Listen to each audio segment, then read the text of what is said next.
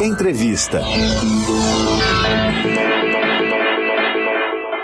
O governo Bolsonaro se sustenta com base em mentiras e no ódio. Agora, o desesperado candidato à reeleição tenta se promover inaugurando obras é, concebidas e iniciadas pelos governos petistas como o melhor antídoto para as fake news é a verdade. Vamos falar desse legado das gestões de Lula e Dilma com o ex-secretário nacional do Programa de Aceleração do Crescimento, Maurício Muniz. Seja muito bem-vindo ao Jornal Rádio PT. Prazer falar com você, com os ouvintes da Rádio PT e da TV PT. Prazer é nosso, muito obrigada por ter aceito o nosso convite. Maurício, recentemente em viagem ao Ceará para a inauguração da etapa de liberação das águas do São Francisco, o Bolsonaro tentou se apropriar desse projeto que é tão simbólico, né, e que foi tirado do papel e executado pelo Lula. Eu queria que você falasse dos principais desafios para a realização dessa obra, né, do tempo que você esteve junto a, a, aos governos federais, né, tanto da, do, do, do, Lula quanto da Dilma. É, ele, esse, esse projeto ele chega com quase 200 anos de atraso, né, e depois de 34 presidentes da República. E agora o Bolsonaro inaugura e tenta se apropriar dessa obra tão fundamental. Exato, Amanda. Essa obra é, tem cerca de mais de 170 anos, né? De, foi pensada, ela foi pensada ainda em 1847, né? Pelo Dom Pedro II. Dom Pedro II é, tem uma seca, ele pensa ela em 1847, 1877 tem uma seca grande e ele diz que venderia todas as joias da coroa para poder implementar essa obra e não consegue. Né? E aí ela vai passando por diversos governos da República, né? inclusive pela, pelos governos da ditadura militar, depois Fernando Henrique, e apenas no governo do presidente Lula ele toma a decisão e consegue implementar essa obra. Né? No primeiro mandato de 2003 até 2007, né? Bom a gente lembrar que a obra inicia em junho de 2007, o primeiro trecho lá de captação das águas no Rio São Francisco. E é, no primeiro mandato, o presidente Lula teve que refazer todo o projeto de engenharia, né? Teve que construir um processo de, de negociação, de com os governos estaduais, né? Foi um processo longo, mas como tudo que o presidente Lula fez, bastante discutido com a sociedade, com todos os setores, em especial com a área do meio ambiente, né? Foi um processo bastante difícil. Então, você correu em paralelo nesses dois, né, durante quatro anos, correu em paralelo nessa construção de projeto e de licenciamento ambiental. E a obra inicia em 2007, né, nessa, com essa em junho de 2007. E aqui era importante a gente, eu, é, o presidente Lula né, tem falado alguns dados, né, tem falado que no governo dele e da presidenta Dilma, né, no governo do PT, essa obra, 88% da obra foi feito, foi realizada no governo do PT. E eu queria trazer um, um dado novo assim, porque essa discussão quanto da obra foi feita, ela depende um pouco de como você faz essa medição, né? Provavelmente o presidente Lula está pegando esse 88% é o que foi pago da obra. Né? Então, 88% do que foi pago na obra foi nos governos do PT. Depois, é, é, mais um tanto no governo do Temer e acho que apenas é, 3%, se não me engano, no governo do Bolsonaro. Né? Então, realmente é uma apropriação indébita, né? assim, um roubo né? do dizer que foi ele que, que, que inaugurou. Né? A maior parte da obra foi feita nos governos do PT. Mas eu queria trazer um dado novo que eu estava falando para você. Eu fui buscar um relatório da CGU de 2017, ou seja, já não era no nosso governo, então não dá para falar que é um relatório dos governos do PT. Né? É, o, é o 2017 já é o segundo ano do governo do, do Temer, né? então relatório feito pela CGU, pelo ministro Wagner Rosário, então governo e ministros do Temer, né? que não tem nenhum interesse em, em fazer elogio aos, aos governos do PT, pelo contrário, Esse relatório está disponível na internet, se for o caso, depois eu dou o endereço, mas eu chamo Relatório de Avaliação de Execução do Programa de Governo número 81, de novembro de 17. O que, que esse relatório diz que é muito importante? Ele pega não a execução financeira, mas a execução física. E a CGU diz que o, São Francisco, a transposição, a chamada transposição né, das águas de São Francisco, ela tem dois eixos, né, um eixo leste e um eixo norte. O, o, o relatório da CGU diz que o eixo, o eixo leste, que tem 217 quilômetros, em 2017 já está 100% feito. E o eixo norte, que tem 260 quilômetros, estava com 95,4% pronto. Então, se a gente pega os dois eixos, Amanda e ouvintes, é, a gente tem que em 2017, fisicamente, já estava com 97,5% pronto. Uau. Em 2017. Então, assim, a obra foi feita pelos governos do PT e pelo é, presidente Lula e pela presidenta Dilma, né? Tá aí essa, essa comprovação, né? Ainda acima do que a gente estava aqui especulando também. Outra obra que o Bolsonaro quis assumir a autoria foi a ponte Abunã, que liga o Acre à Rondônia, né? Que foi incluída formalmente no PAC em 2010. O que, que representou para o Brasil, em termos de infraestrutura, os governos petistas? Então, aí era bom a gente começar a contar um pouco do, do processo de construção do PAC, né? Aí, deixa eu contar uma. Vou, se eu estiver estendendo demais, você me corta, viu? Não, Mas, fica assim, à vontade. É. Então, eu queria só. Estava lembrando aqui para contar para vocês. Assim, o presidente Lula é, inicia 2003 né, com fortes é, restrições fiscais, é um governo né, que pega uma herança bastante difícil né, dos governos do Fernando Henrique, então ele tem todo, no primeiro mandato, principalmente os dois primeiros anos, um processo de reconstrução grande, onde o investimento, infelizmente, principalmente 3 e 4, ainda é muito baixo. Mas o presidente Lula, com toda a sensibilidade, intuição é, e ouvido aos diversos setores que ele tem, né, já em 2004, eu me lembro, foi um dos primeiros trabalhos até que eu tive envolvido em 2004 começou a ter um crescimento da produção agrícola, né? E o, na época o ministro de Desenvolvimento Furlan, especialmente, estava preocupado com a capacidade dos portos em escoar essa produção. Né? Então ele levou o problema para o presidente Lula. O presidente então mandou chamar planejamento, fazenda, Ministério do Desenvolvimento e Casa Civil.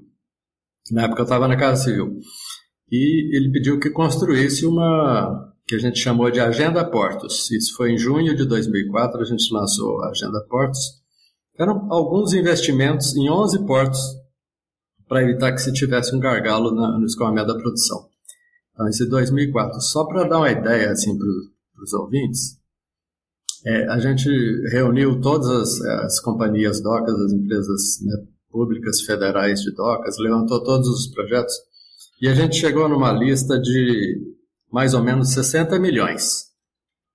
60 milhões para 11 portos é praticamente nada, mas foi o que a gente conseguiu levantar, levamos para uma reunião, e, mas a gente tinha uma, um receio de que a Fazenda, na época, é, o secretário do Tesouro era o Joaquim Levy, que não fosse liberar esses é, 57 milhões, a gente pleiteou, fez uma lista lá de 50 milhões. E chegou na reunião, o Levi falou: não, não, está liberado os 57 milhões. Né? Terminou a reunião, eu fui perguntar: ah, Levi, por que, que você ah, estava falando em cortar? Liberou os 57. Ele falou: não, que eu tenho certeza que vocês não vão conseguir executar.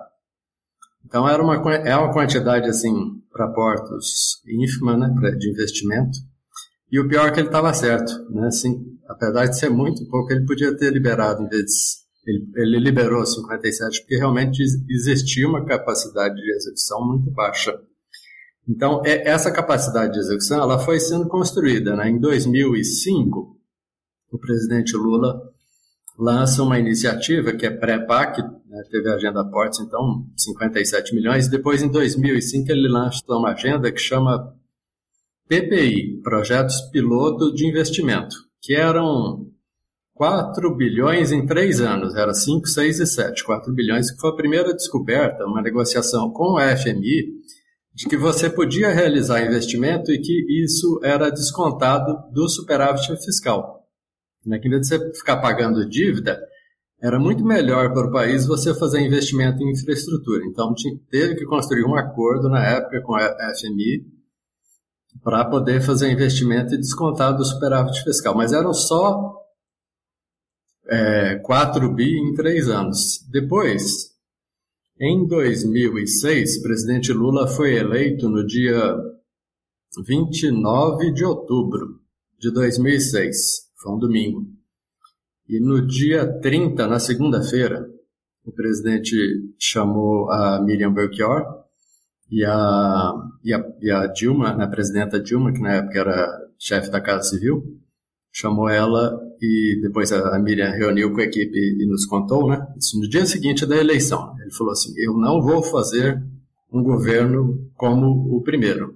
Nós vamos fazer um programa é, parrudo, um programa forte de investimento para crescimento e renda. Então, assim, até pegando um pouco os ouvintes, assim, quando o presidente Lula disse isso em 2006, né? Isso foi em dia 30 de outubro é, ele lançou o PAC dia 22 de janeiro de 2007. Então a gente teve que construir um programa de, na época quando foi lançado, foram 470 bilhões. Né? Então você dá um salto de, de, de 4 bilhões para 470 bilhões. E ele realmente, a partir daí do segundo mandato, mudou a história. Então, quando hoje a gente escuta o presidente Lula falar de novo que não vai fazer o mesmo governo, que vai ser um governo muito melhor, com muito mais investimento, eu, eu queria dizer que eu vivi essa experiência. Quando o presidente Lula fala que vai fazer um governo melhor, ele faz um governo melhor, né? Então, o PAC nasce dessa forma, assim, ele a gente chama todos os ministérios, faz um planejamento rigoroso, levanta obra por obra. É importante contar que o presidente Lula, ele passou por cada uma das obras ele avaliou junto com a equipe, ele ficou esses dois meses e meio antes do lançamento do PAC, analisando obra por obra. Quando foi lançado, era esse programa robusto de 470 milhões, que terminou em PAC 1, né, que a gente chamou, que foi de 2007 uhum. até 2010. Ele terminou mais ou menos em 690 milhões, e é bom lembrar aqui, olha, dos é, 657 milhões, ele executou 94% desses 657 bilhões. Depois, em 2000, em 2011, né, ainda no final de 2010, o presidente Lula lançou o PAC 2, só para a gente ter uma ideia, vocês pulou, a gente pulou de de, de 500 bilhões para 1 trilhão, era para dar o valor exato, né? 955 bilhões, ele também aumentou, ele foi de 11 até 14, quando chegou em 14 ele já estava em 1 trilhão e 100, e desse 1 trilhão e 100, em 2014, se executou 96%. Todos esses números, Amanda, são números que foram auditados pelo Tribunal de Contas, é bom lembrar, acho que talvez você lembre, os ouvintes, é, gente, nós fazíamos, na época, a presidenta Dilma e no planejamento a Miriam Belchior, a gente fazia balanços do PAC de quatro em quatro meses, eram balanços públicos, ia toda a imprensa, a gente ia no auditório, os últimos foram ali no auditório do Itamaraty, iam todos os ministros pre prestar conta do PAC de quatro em quatro meses, aberto à imprensa, e os dados auditados pelo TCU. Então, eu não estou assim falando dados que são nossos, não foram dados que foram auditados. Então, isso é que possibilitou né, o imenso crescimento de geração de emprego e renda que a gente teve no período dos governos do PT e que, caso o presidente Lula seja é, candidato e seja eleito, que todos nós esperamos, com certeza a gente vai ter uma retomada do emprego e renda no Brasil. E desenvolvimento também, né? O ex-secretário nacional do Programa de Aceleração do Crescimento, Maurício Muniz, está ao vivo aqui com a gente no jornal Rádio PT de hoje. E tem aqui as mensagens dos nossos dos nossos ouvintes, o Ludium falando que é fruto das políticas afirmativas, a gente está falando de legado, né, Lud? Ele está dizendo aqui também, o Pedro Bicudo também fala desse legado das obras, né, realizadas nos governos do Lula e da Dilma. Aqui Daniela Araújo também, na torcida para a gente poder recuperar esse crescimento. A Cleusa Ramos também falando dos bons tempos né, que a gente teve com os, os, os, governos do PT. A Josi Negreiros diz que o PAC, o maior programa de inclusão de moradias de todos os tempos. Ansiedade é pouco à espera de Lula. Aqui a Elizabeth Coutinho dizendo que o Brasil precisa fazer um outro projeto de desenvolvimento e dessa vez compatível também com o meio ambiente. Ô, ô, Maurício, aí eu te pergunto também, já que a gente tocou nessa, nesse assunto da, da moradia, é, uhum. teve um outro programa também das gestões petistas, né, que foi desmontado. Ele primeiro foi uhum. desmontado, depois ele ganha um outro nome, né, na, na, gestão do Bolsonaro, que foi o Minha Casa Minha Vida. E o Bolsonaro também fez inauguração sem trabalhar em nada, né, tanto em Alagoas quanto no Amazonas. Aí eu queria que você comentasse também sobre a importância Isso. do investimento né, do Estado na construção de moradias. É. Então, é bem lembrado, viu, Amanda, e a nossa ouvinte lembrou bem, o Minha Casa Minha Vida era um programa dentro do PAC, né? Então, eu acompanhei bem, fazia parte da coordenação do programa, e um programa fundamental, né? É bom a gente lembrar que no PAC, diferente de todos os outros programas de desenvolvimento, é um primeiro programa de desenvolvimento que, além de pegar a infraestrutura tradicional, né, que é de transporte e de energia, ele pega a infraestrutura social, que é saneamento, habitação, mobilidade urbana, é, contenção de encostas, deslizamentos, toda essa entra forte no PAC, e, mas principalmente Minha Casa Minha Vida. Né? E aqui, só dando um dado aqui do Minha Casa Minha Vida, no PAC 2, então em 2014, a, já, a presidenta Dilma tinha entregue 1,1 milhão e 870 mil unidades habitacionais. Se a gente considerar que né, em cada habitação tem mais ou menos quatro pessoas, né, em média, você chega em, nesses é, nesses quatro anos de Minha Casa Minha Vida, você chegou a construir equivalente a três Belo Horizontes, essa é a capital mineira, né? Eu sou mineiro. Três Belo Horizontes é, nesse período, né? De, de, de, de, habitações, né? E ela já tinha deixado é, dos, isso foi o que foi entregue no PAC, no PAC 2, né? 1,1 1, é, 1 milhão 870 mil habitações. E já tinha contratado pegar o um número aqui, 3 milhões e 700 mil. Então, eu estou dando esse número para a gente ver assim, você já tinha feito, né, de 2009 é, até 2014, né, equivalente a 3 Belo Horizontes de habitação, e tinha uma, uma quantidade já, o dobro em construção. Então, é, tanto Temer quanto o Bolsonaro, eles entregaram várias unidades habitacionais que tinham sido construídas e um programa que foi construído pelo governo do PT, como se bem disse, sim, apesar deles terem entregue muitas unidades habitacionais que foram fruto dos nossos governos, eles destruíram o programa no que ele é fundamental, que é o que a gente chamava de faixa 1, né? talvez as pessoas que, principalmente as que receberam ou que acompanharam, o que, que era o faixa 1, que foi o que foi destruído pelo governo Bolsonaro? Era exatamente a, a faixa de, de habitação que era destinado às pessoas com menor renda, né, que são as pessoas que não têm, se for pegar financiamento, elas não conseguem pegar financiamento, porque elas não têm capacidade de pegar. Então, a faixa 1 era altamente subsidiado, né, a moradia, o valor da moradia, para a população, exatamente porque eles não tinham condição de pagar. Mas você só resolve o problema da habitação se você, de fato, tiver vontade política de dar a essa população a, habitação, né, de dar assim é, maior parte do valor de, de dar, né, porque elas é, habitação é um básico, é um direito básico. E isso foi destruído pelo governo Bolsonaro. Não existe mais faixa 1. Hoje a população de baixa renda não consegue acessar o Minha Casa Minha Vida, ou o que é hoje o Casa Verde Amarelo, né, infelizmente.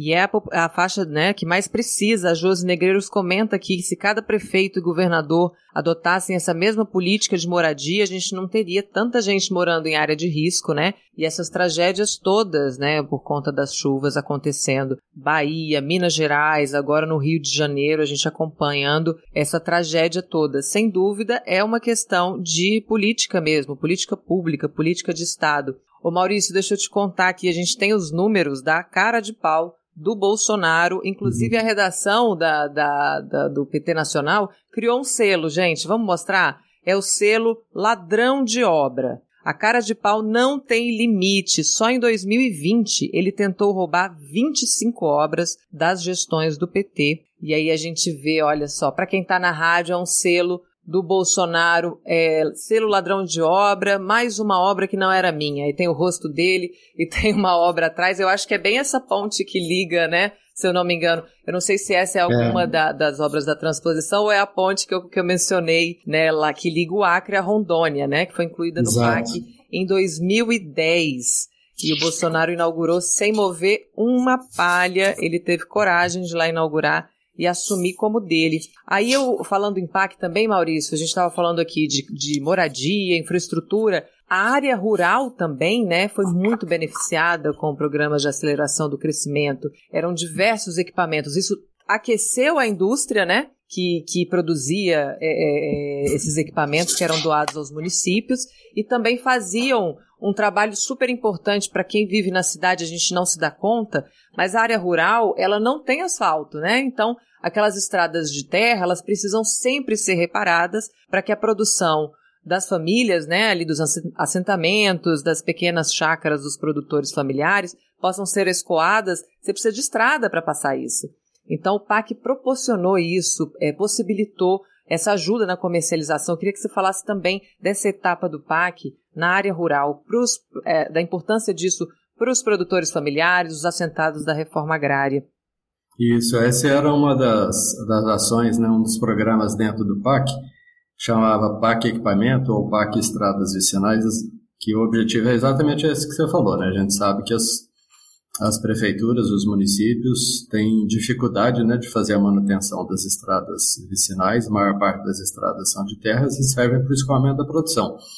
Então, na época, a gente constituiu é, pelo MDR um programa que dava equipamentos, né, um conjunto de equipamentos, eram três, quatro máquinas, é, patrola, reto escavadeira, um caminhão caçamba, e eles eram doados aos municípios, né, com um termo de acordo que ele fosse utilizado para a manutenção dessas estradas. E aqui, isso é um, um gancho importante, viu, Amanda, assim, e ouvintes é, que é uma diferença grande também entre o governo os governos do PT, em especial do presidente Lula e o governo Bolsonaro. Você sabe que esse, é, essa doação foi para todos os 5.500 municípios. Não tinha nenhuma discriminação política é, dos municípios. Todo município, independente do tamanho, independente da, do partido, do prefeito, ele recebeu esse equipamento. Esse, e, e, essa é a trajetória toda do, do PAC, né? Cansamos de fazer reuniões com governadores, todos os governadores, com todos os prefeitos de capital, com todos os prefeitos de grandes cidades, independente do partido, e para fazer a escolha dos melhores é, investimentos nas suas cidades, em todas as áreas, não só as máquinas e equipamentos, mas na mobilidade, na habitação, na, no saneamento, né? nunca teve nenhum processo de discriminação por ser um prefeito. E aí, fazendo gancho com a sua com a questão da, da, das inaugurações, né? Você é, pega, por exemplo, a, acho que essa primeira Bolsonaro em, acho que foi junho de 2019, logo no início, ele é bom a gente lembrar é, que não está nessa relação de obras que está muito bem feita, essas 33 obras né, que em 2020 eles prometeram, mas é porque ela foi anterior, 2019, ele vai inaugurar em Vitória da Conquista, na Bahia, né, um aeroporto, e, e ele vai inaugurar como dele. O governador não vai. É, ele cria maior restrição para o governador Rui Costa e a Bahia, né? E ele vai inaugurar em junho de, de 2019 um aeroporto que tinha sido executado pelo a obra foi uma obra que a gente chama delegada, né? Ela foi transferida para o governo da Bahia. O governo da Bahia executa a obra e o governador não participa. E a, o, todo o recurso dessa obra, né, junho de 2019, ele entra em 2019, todo o recurso da obra foi transferido pela Dilma e pelo Temer. Então, assim, ele vai, é a primeira, acho que aí ele toma gosto para fazer essas, essas inaugurações de obras que não são dele, né? E a partir daí é, ele começa a fazer isso, né? Então, assim, não, hum, é, é, toda obra praticamente, né, que o governo Bolsonaro inaugurou nesse período, ela foi realizada na sua maioria pelos governos do PT, né, Lula e Dilma, uma parte pequena pelo Temer e uma parte, eu diria, irrisória por ele. Né? E são obras minúsculas. Né? Esse levantamento, a partir do, de um anúncio deles mesmos, né? em 2020, dessas obras que você mencionou, né? então só lembrando aqui os ouvintes, são 33 obras, das quais quatro são do que ele fala que vai inaugurar em 2020, né? não consegue, uhum. e é importante a gente verificar. Ele fala que vai inaugurar Infelizmente, a imprensa, né, que tinha um cuidado e uma quase uma perseguição com a gente de verificar. Né, quem lembra da época dos balanços do PAC, Amanda, lembra que a gente divulga, quando a gente divulgava balanço de quatro em quatro meses, cada obra nossa recebia um carimbo, que era verde, amarelo e vermelho. Né? A gente destacava, ela tinha a data que estava prevista para concluir, ela tinha o valor, e todo mundo, o Brasil inteiro, podia acompanhar. Né? E hoje você não acompanha dessas 33 obras que ele prometeu inaugurar em 20, não deve ter sido não deve ter tido meia dúzia que foi inaugurada em 20. Uma parte foi para 21, uma parte até hoje não foi. Tem obra que não foi nem começada, né? E dessas 33, é, 25 são dos governos do PT. Né? Do governo dele, são apenas seis obras e são obras assim pequenininhas, a maior parte de são cinco obras em aeroportos bem pequenos, né? Congonhas, Foz do Iguaçu, Santa Maria, obras pequenas, parciais, não é nenhuma construção de aeroporto, é reforma ou ampliação. Então, assim, é uma vergonha realmente, é uma coisa absurda o que tem sido feito e isso só ressalta a importância de que para o país é, voltar a ter geração de emprego, renda, desenvolvimento, é preciso estruturar um programa robusto de investimento, que é o que está sendo trabalhado pelo presidente Lula, caso ele né, seja, é, seja candidato e com certeza virá governar. Vai ter um programa de investimento robusto na área de, é, de infraestrutura. E com um detalhe, né, muito importante, que é a transparência, né, Maurício? Eu agradeço muito a sua participação aqui hoje no Jornal Rádio PT. A gente acabou de escutar o ex-secretário nacional do Programa de Aceleração do Crescimento, PAC, o Maurício Muniz, falou com a gente aqui ao vivo no Jornal Rádio PT de hoje. Muito obrigada pela sua participação. Eu que agradeço. Prazer estar aqui com vocês. Rádio PT. Aqui toca democracia.